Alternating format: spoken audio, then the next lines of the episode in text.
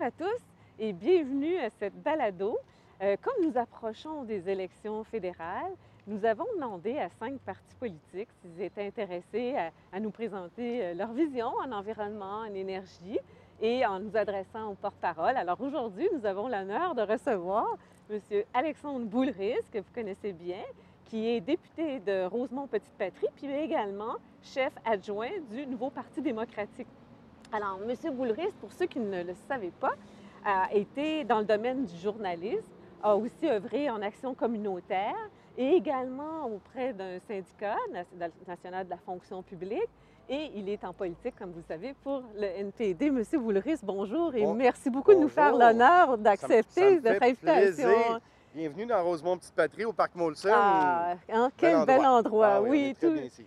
C'est un bel endroit. Puis c'est pour ceux qui fréquentent le, le cinéma, hein, cinéma Beaubien, on de répertoire qui est institutionnel, on Ouais. aime bien. Donc, merci à vous d'être avec nous.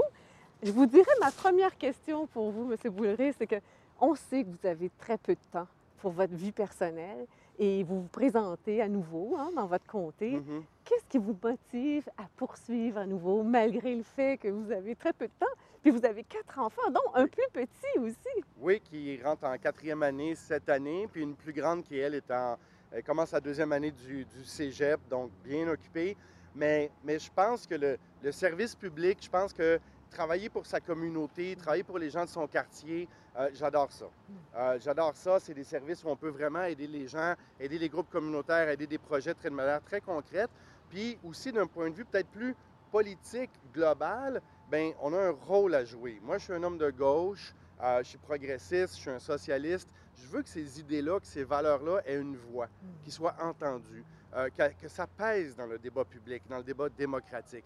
Donc, des fois, quand on dit, bon, ben, si c'est pas moi qui le fais, ça va être qui, tu sais? Oui, oui. Puis là, j'ai décidé à un moment donné de me lancer il y a 10 ans et je suis encore là. Et j'ai beaucoup de plaisir à faire ce travail-là. Donc, euh, Toujours veux- aussi motivé. Toujours aussi motivé et je veux continuer d'apporter cette, euh, cette voix-là, cette combativité, euh, ce souci des gens plus démunis, des travailleurs, des travailleuses. Donc, c'est vraiment comme le rôle du NPD, le rôle que moi je me suis donné. Tant que les gens de Rosemont Petite Patrie vont me faire confiance, je veux continuer avec eux autres. Puis vous avez dit les gens euh, démunis ou les gens, Oui. les travailleurs, ça fait partie de votre parcours, hein, d'avoir travaillé pour des gens démunis quand vous avez travaillé en action communautaire, puis aussi pour les travailleurs quand vous avez travaillé pour le syndicat, de la fonction. publique. Exactement. J'ai été journaliste quatre ans à LCN et TVA et j'ai commencé à faire mon action syndicale là-bas. Ah bon? Oui, pour euh, défendre les droits des travailleurs euh, non permanents, des plus jeunes, Mhm. des jeunes travailleurs en Mhm. fait, euh, qui étaient des temporaires. Ensuite de ça, j'ai quitté, j'ai été travailler pour un groupe communautaire, l'Union des travailleurs accidentés de Montréal, où on aidait les gens à préparer leurs dossiers quand il y avait des accidents de travail Oui. Face à la CSST pour être capable, aujourd'hui c'est un autre nom, là, mais à l'époque c'était la CSST. Ça, ça ressemble, ça ressemble. C'est NSSC, oui, ben on dirait que c'est Oui, plus facile c'est de dire facile. CSST. pour euh, être capable d'avoir des, des, euh, des compensations pour leur accident de travail, leurs lésions professionnelles. Et puis après, oui, j'ai fait le saut euh, pour faire des communications pour le syndicat canadien de la, de la fonction publique. J'ai fait ça pendant neuf ans. Donc, toujours l'idée de, de la justice sociale, de la revendication des droits, puis d'être capable d'avoir, permettre à tout le monde d'avoir une vie digne. Euh, je pense que c'est vraiment quelque chose qui me tient à cœur. Euh, même quand j'étais élève à l'enfant enfant au primaire, j'étais vraiment celui qui allait défendre celui ou celle qui se faisait comme Ah oui, les fait que c'est dans vos J'ai une espèce gènes. de gêne de, de- Oui. de défenseur, en fait. Oui, mais c'est très beau, hein, de vouloir aider euh, Ouais. les gens. Bravo. Merci. Alors, euh, ben, l'autre question que j'ai pour vous, c'est euh, est-ce que vous êtes satisfait du travail accompli jusqu'à ce jour par vous? Après ça, on pourra parler du, pa- du- du parti, mais Mhm. vous-même? Ah, écoutez, c'est une question qui est un peu, euh, une question qui est un peu piège. Ah parce que bon, je ben, je voudrais voulais pas que ce soit le cas. Parce que je ne voudrais pas tomber dans l'autosuffisance en disant oui, oui, c'est super le fun. Parce qu'on a eu des victoires, on a fait des choses dans le quartier pour des citoyens, pour des gens, puis on a vraiment aidé. En même temps, la liste de choses à faire est immense. Et tu finis jamais, en fait. Euh, il est Et C'est pour au- ça que vous voulez continuer, on veut continuer, c'est ça, il y a encore des choses à faire. Euh, je me rappelle, quand on est nouveau député, on reçoit une formation. On Ah reçoit bon? plusieurs formations de la Chambre des communes. Une d'entre elles est donnée par des députés plus expérimentés de toutes les formations politiques. OK. Et je me rappelle d'un député libéral, Maurice Bélanger, qui est malheureusement aujourd'hui décédé, euh, qui a été député pendant 17 ans ou 19 ans. Et il nous racontait, quand j'ai été élu, j'ai fait la liste des choses que je voulais faire dans ma première Mhm. semaine. Puis il dit Depuis ce temps-là, je suis toujours en retard. Aïe, aïe, aïe. hein? Alors que Ah. lui, il pensait régler des Régler choses des aussi choses comme rapidement. aussi rapidement que ça. Alors, euh, oui, il y a des choses qu'on a, on a faites. On a aidé des groupes communautaires à acheter un immeuble à CSDM pour être capable de devenir propriétaire puis rester dans le quartier. Euh, ça, c'est des choses. On a empêché des déportations, des fois, de gens qui se faisaient expulser du pays. Euh, on a obtenu des visas de travail, des visas étudiants pour des gens. Donc, vraiment, localement, euh, on a fait des batailles pour la livraison de courrier à domicile avec Post Canada, Oui, des choses oui. comme ça. Il y a beaucoup de choses qu'on a faites, beaucoup de choses qui restent à faire. Encore. Mm, ouais. Qu'est-ce que- qui est le plus difficile en politique?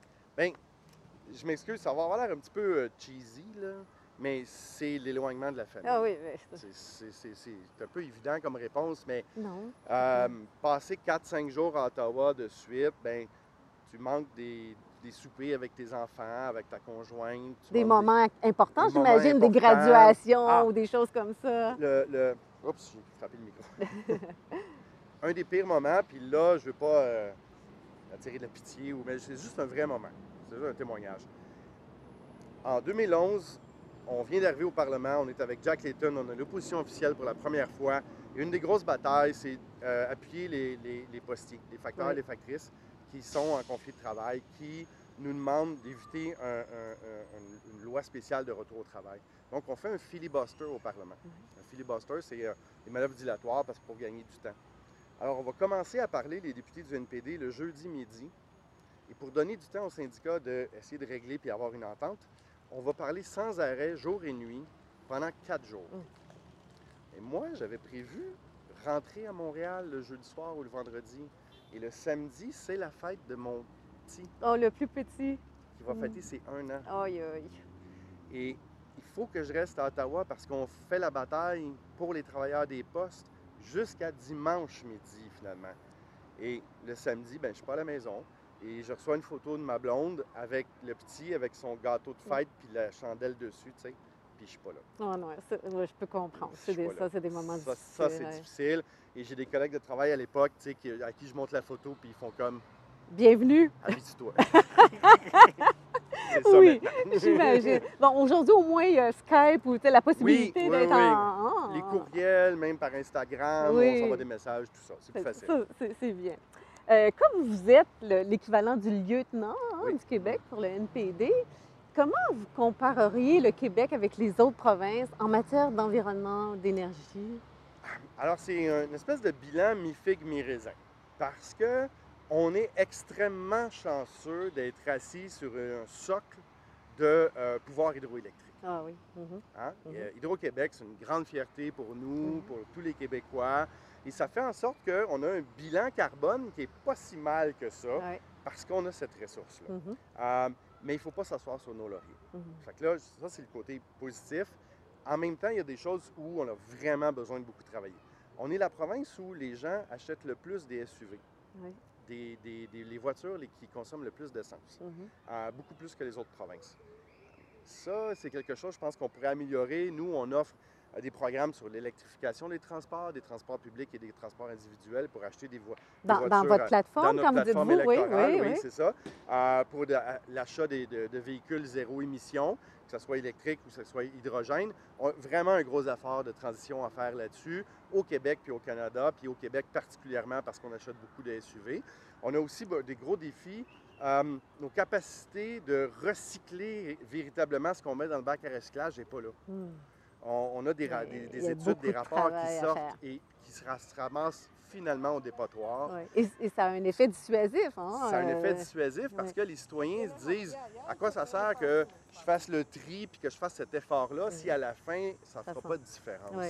Euh, et ça, je suis vraiment pas content de ça. Nous, on veut que le gouvernement fédéral soit un partenaire des villes puis des, des provinces, puis qu'on s'assure qu'on a les ressources et les moyens pour que ce qui est envoyé au bac à recyclage soit réellement recyclé. Et en ce moment, au Québec, on n'a pas un très bon bilan là-dessus. Non, puis ça prend des débouchés. hein. Oui. Alors, il faut trouver ces débouchés-là aussi. Alors, il y a, ah oui, il y a beaucoup à faire de ce côté-là. On, on le voit dans le dossier du plastique. entre autres. Exactement. On a vu, je ne sais pas si vous avez vu qu'il y avait eu une commission parlementaire au Québec la semaine dernière sur le verre. Oui. Donc, euh, oui. euh, Oui, oui, avoir la consigne, ça, ça serait vraiment un pas dans la, la bonne direction. Nous autres, on, on appuie ça.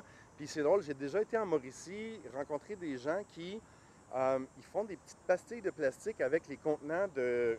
Quand vous avez du détergent, par exemple, Oui, à la oui, maison, c'est un oui. plastique assez épais, assez dur. C'est numéro 2 qui l'appelle. Si Ah oui, les, de, bonne. de 1 à... Il y a des gradations. Effectivement. Et eux, après ça, avec les pastilles, ils vont le refondre et ils vont faire des tuyaux. Des tuyaux qui vont servir soit à des municipalités ou à, à des agriculteurs pour euh, l'irrigation des, sols. Et eux autres, ils manquent de plastique numéro Ah, 2. Donc, des On- débouchés. Il y a des débouchés qui existent, puis il y a des gens qui sont capables de faire des choses avec ça. Et une des choses qui, qui m'expliquait qui était dommage, c'est que les tuyaux qu'ils font, euh, ils les vendent aux agriculteurs ou les vendent aux municipalités, mais ils ne peuvent pas les vendre au ministère des Transports du Québec. Ça qui- ne correspond pas à leur correspond de pas à leurs vie. Ou... Donc, il y a- oui, Il y effectivement. a des choses qu'on pourrait ajuster. Oui. Mhm. Puis, est-ce que vous, personnellement, vous avez eu à porter des dossiers d'environnement ou d'énergie à titre de député? Ben, moi, je suis porte-parole en environnement de- pour le, le NPD. Donc, dans les dernières années, c'est sûr que j'ai beaucoup travaillé, je vous dirais, tu sais, sur. J'ai eu des interventions pour protéger le- la carpe ou alors les belugas ou alors la, la rainette faugrillon, une sorte de grenouille avec des, des projets de- d'expansion, tout ça. On fait toutes ces, ces choses-là, les pesticides également. Mais les deux gros dossiers sur lesquels j'ai travaillé dans la dernière année, c'est évidemment l'achat du pipeline Trans Mountain Ah oui. par le gouvernement libéral de M. Trudeau, euh, à laquelle on est totalement, évidemment, euh, opposé, qui va nous coûter à peu près 15 milliards de dollars, c'est-à-dire 4,5 milliards pour acheter le pipeline, 9,7 9,7 pour l'agrandissement, passer de 300 000 barils par jour à 900 000. C'est la pollution équivalente à 3 millions de voitures de plus Mm. dans nos rues et on trouve que c'est un mauvais investissement. L'autre euh, dossier sur lequel j'ai beaucoup travaillé, euh, c'est le projet de loi pour euh, changer l'évaluation Ah environnementale oui, c'est fédérale. C69 C69. que nos membres connaissent très que bien. vous connaissez très bien, oui, bon, ben, j'ai travaillé là-dessus. Qu'il y a des choses sur lesquelles on était d'accord, qu'il y avait des pas en avant. Là où on avait beaucoup de réticences, par contre, c'est le début puis la fin du processus. Oui. La liste de projets qui sont inclus n'est pas assez grande à notre goût. Les critères qui sont sur la table pour dire quels projets vont être évalués par ce nouveau processus-là sont assez flous et ne sont pas assez complets. On pense qu'il y a beaucoup de projets qui vont passer en dessous du radar puis qui ne seront pas évalués. Donc, si on a un bon processus, c'est le fun. Mais si le projet n'est pas évalué du tout, ça donne rien.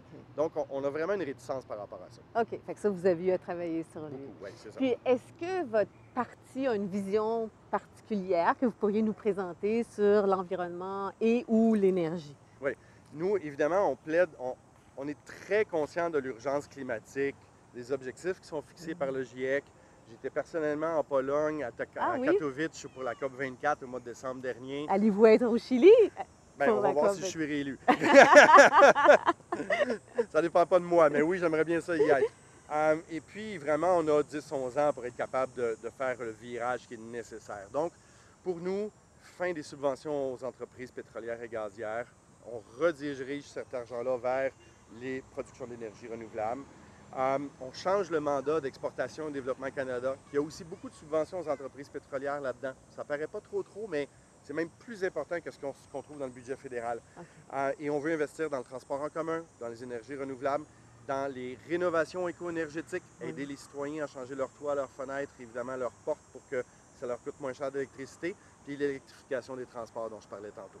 Donc, on a un document qui s'appelle Le courage d'agir, qui est assez exhaustif et euh, on s'est beaucoup basé sur le Green New Deal de- aux États-Unis Mhm. du Parti démocrate avec Alexandria Ocasio-Cortez, où on dit il faut être capable de faire ce virage-là.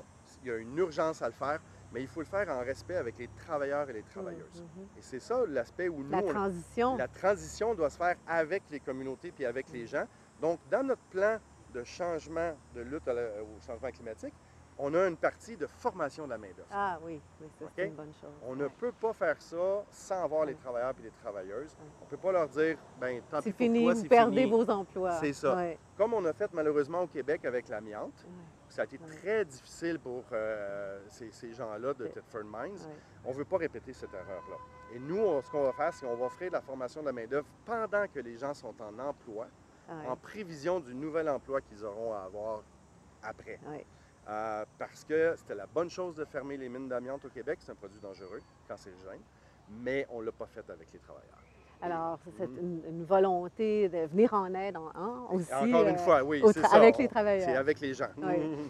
Est-ce que pour vous, il y a une compatibilité entre euh, développement durable, protection de l'environnement et développement économique? C'est une question que j'aime poser Oui, aux oui, gens oui. parce que c'est pas tout le temps facile. C'est pas tout le temps facile, puis oui, il y a une, il y a une manière de concilier euh, le respect de la planète, des écosystèmes puis de l'environnement avec un développement économique. Mais le développement économique, il doit être basé sur d'autres choses qu'une consommation effrénée et sans fin. Et une Consommation des ressources, des vous voulez ressources, c'est ça. Euh, et je pense qu'on peut avoir, euh, premièrement, des, em- des bons emplois en énergie renouvelable.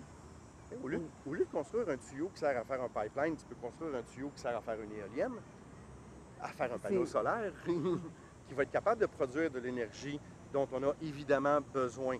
Puis il faut réorienter ça. Donc, on peut avoir une économie qui va la main dans la main entre le- l'environnement et le développement économique, mais on ne veut pas le faire, nous, de la manière que les conservateurs et les libéraux le font. Parce qu'il y a beaucoup de beaux discours, mais après ça, il y a peu d'action. Il faut que ça soit euh, réel et qu'on fasse véritablement ce changement-là. Quand on regarde, par exemple, juste les, les- les autos électriques, le pourcentage d'autos électriques qui est vendu en Allemagne, en Norvège ou en Suède est tellement plus élevé Mm. qu'ici. En Norvège, on parle de 40% des voitures qui sont électriques, qui sont vendues sur le marché. Au Canada, on est à 1 Ouais, 1% ouais. on peut construire des autos électriques qui seraient québécoises, qui seraient canadiennes, et qui serviraient à produire des bons emplois puis être capable de réduire nos émissions de gaz à effet de serre. Fait que oui, ça doit aller ensemble. Ça, c'est. Est-ce que, parce que vous venez de parler de la Norvège, puis je vais faire juste une petite parenthèse, est-ce que l'achat, entre autres, du pipeline, est-ce que vous pensez que les revenus pourraient être réinvestis dans les technologies vertes? Le, le- le- le pipeline qui a été acheté par le gouvernement? C'est, c'est une des choses que les libéraux nous, nous- nous annoncent comme étant euh, Une regardez, possibilité. une possibilité. Nous, ce qu'on dit, c'est que les, les évaluations les plus optimistes de revenus venant de ce pipeline-là, c'est 500 millions de dollars par année. OK. 500 millions de dollars par année. Si l'achat et l'agrandissement du pipeline nous a coûté 15 milliards, ça va prendre 30 ans avant qu'on rembourse ce 15 milliards-là et qu'on commence à avoir des revenus pour être capable d'investir dans les énergies renouvelables. Donc, c'est pas réaliste. D'où votre, euh, votre position. Notre position, je ne veux pas attendre 30 ans. Et ce 15 milliards-là aurait pu être investi aujourd'hui pour faire d'autres choses. Très bien. Alors, ma prochaine, euh, vous nous avez parlé de votre action en changement climatique aussi. Est-ce que euh, vous, vous étiez en faveur de la loi sur la tarification carbone? Oui? Oui? Et euh, ça, c'est quelque chose où on, on- on- on défend ce qui a été mis sur la table par le gouvernement libéral. Et, et- et là, c'est rare que vous entendez un député de l'opposition qui dit qu'il est d'accord avec le gouvernement, mais ça arrive. Ben oui, ben oui. Il faut être comme honnête et Ouais. puis dire c'est un outil qui est, euh, ce qu'on dit souvent, qui est nécessaire mais non suffisant. Pour, pour mettre tout le monde sur le même pied, hein, d'une province à l'autre. D'une province à l'autre. Nous, au Québec, on participe déjà à la Bourse du carbone nord-américaine avec la. Californie et des États de Nouvelle-Angleterre. Donc, ça va, s'a- ça va s'appliquer à certaines provinces canadiennes. Je pense que tout le monde doit faire un effort. Je pense que le gouvernement fédéral a une responsabilité là-dedans. Je pense que taxer la pollution ou donner un prix sur le carbone est une bonne chose. Nous, par contre, ce qu'on dit au NPD, il faut, pas, il faut avoir plus que ça. Il faut arrêter de donner des subventions aux entreprises pétrolières. C'est les autres pas- mesures, les, les autres autres politiques mesures publiques qui ne sont pas là encore et qui font en sorte qu'aujourd'hui, bien, premièrement, ça a pris quatre ans au gouvernement libéral avant d'avoir cette tarification du carbone. Euh, ça a été long, là. C'est vraiment en Vous auriez fin souhaité mandat, que ça se fasse ça plus se fasse tôt. beaucoup plus tôt, Ouais, en fait, ouais. c'est ça. C'est la Ils sont- transition. Ils sont un peu traînés les pieds sur cette question-là. Puis, il y a d'autres choses qui, où on- on n'a pas encore investi assez en énergie renouvelable, en transport en commun, en électrification des transports. Puis, en ce moment, le gouvernement libéral de Justin Trudeau rate les cibles de Stephen Harper en termes de réduction de gaz à effet de serre. Euh, le ministère de l'Environnement, non seulement la commissaire Julie Gelfand, dont on parlait un peu plus tôt, mais le ministère de l'Environnement nous dit année après année qu'on s'éloigne des objectifs de 2030. le- le- L'environnement et euh, changement climatique Canada. hein, Oui. On parle toujours On parle du vraiment de ministère de l'Environnement fédéral. ministère de l'Environnement fédéral. Là, c'est pas un groupe de pression, c'est pas des, des énervés ou quoi que ce soit. Ça vient vraiment du ministère. En 2017, on allait rater les cibles de 66 mégatonnes. En 2018, ils nous ont dit on va rater les cibles de 79 mégatonnes. Donc, on va pas dans la bonne direction. Donc, vous, vous souhaiteriez accélérer puis Oui. pour, pour la transition, vous souhaiteriez qu'elle soit plus rapide? Beaucoup plus rapide. Parce qu'en ce moment, on regarde les projections d'émissions de gaz à effet de serre pour 2030. L'objectif de l'accord de Paris, c'est 513 mégatonnes. On risque d'avoir 792. Mm. Ouais. Mais nous, on se fie au GIEC qui dit qu'on devrait plutôt être à 385. Et c'est le fun. Catherine elle a des beaux discours, elle dit toutes les bonnes choses, mais le bilan réel concret, il n'est pas satisfaisant. Oui, c'est, puis c'est moi qui travaille avec les entreprises, je dirais, il y a aussi Oui. préparé hein, les, les entreprises. Préparer les entreprises, oui, parce que il y a les citoyens qui doivent faire leur part, il y a la réglementation, puis l'État qui doit faire sa part, il y a les entreprises qui doivent faire leur part. Mais en tenant compte de la compétitivité hein, internationale. Internationale, Ouais, mais je pense qu'il y a beaucoup d'entreprises dans le monde qui sont, un, très conscientes de l'urgence Ah d'agir. Et moi, je rencontre des jeunes entrepreneurs, puis des entrepreneurs ici à Montréal, puis dans Rosemont Petite Patrie, ils veulent.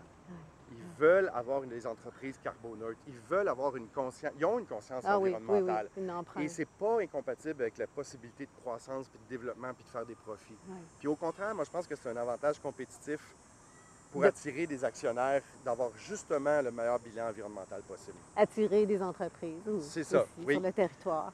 Parce que sinon, on va se faire damer le pion par des gens qui vont être meilleurs que nous, Mm. qui vont développer des meilleures technologies moins polluantes. Sur d'autres territoires. sur d'autres territoires, que ce soit au Danemark, en Espagne, en Allemagne, etc. Il faut qu'on soit à l'avant-garde de ça parce que ça va nous permettre aussi d'attirer des entreprises puis d'être capable de vendre nos services à l'étranger par la suite. On a euh, regardé, on a discuté de différentes questions. Et, et nous, nous terminons toujours avec euh, des petites questions, cinq petites questions où on s'est inspiré de ce que, ça fait- ce que Bernard Pivot, un animateur, Oui, oui, oui, en faisait France, euh, oui, en- avec son émission Apostrophe. Mais on l'a adapté, bien sûr.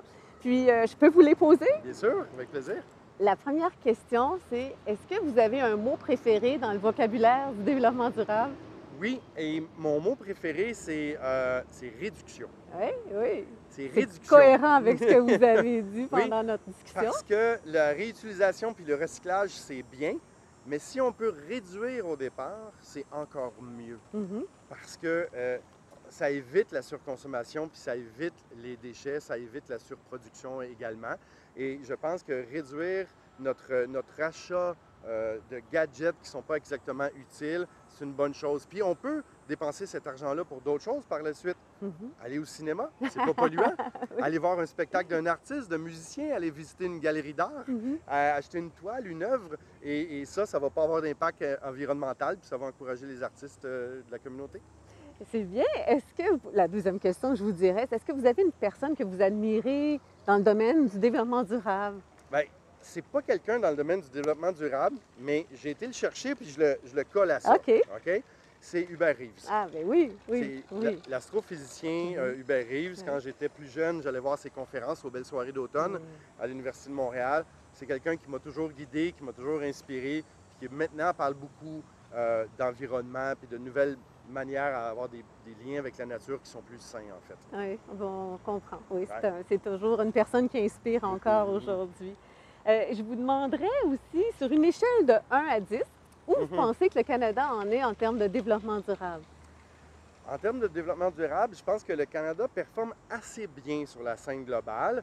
Euh, je suis critique, je suis un député de, de l'opposition, mais je nous mettrais un, un genre 6 à 7 Ouais, sur 10. c'est bien, oui. Et parce qu'il y a encore beaucoup de travail à faire. Euh, la transition pour amener les communautés de l'Ouest vers euh, des énergies renouvelables n'est pas encore assez là à notre goût. Alors que, par exemple, l'Alberta a un potentiel de développement d'énergie renouvelable incroyable qui n'a pas encore été exploité du tout. Qui, beaucoup. qui amorce. Qui oui. amorce et il y a beaucoup, beaucoup euh, d'emplois disponibles futurs qui, euh, qui sont là. Le Québec, je vous mettrais peut-être une, une note un peu mieux. Oui, Euh, J'en parlais tantôt grâce à Hydro-Québec. oui. Euh, et grâce aussi au BAP. Notre processus d'évaluation environnementale au Québec est, Est exemplaire. est vraiment exemplaire.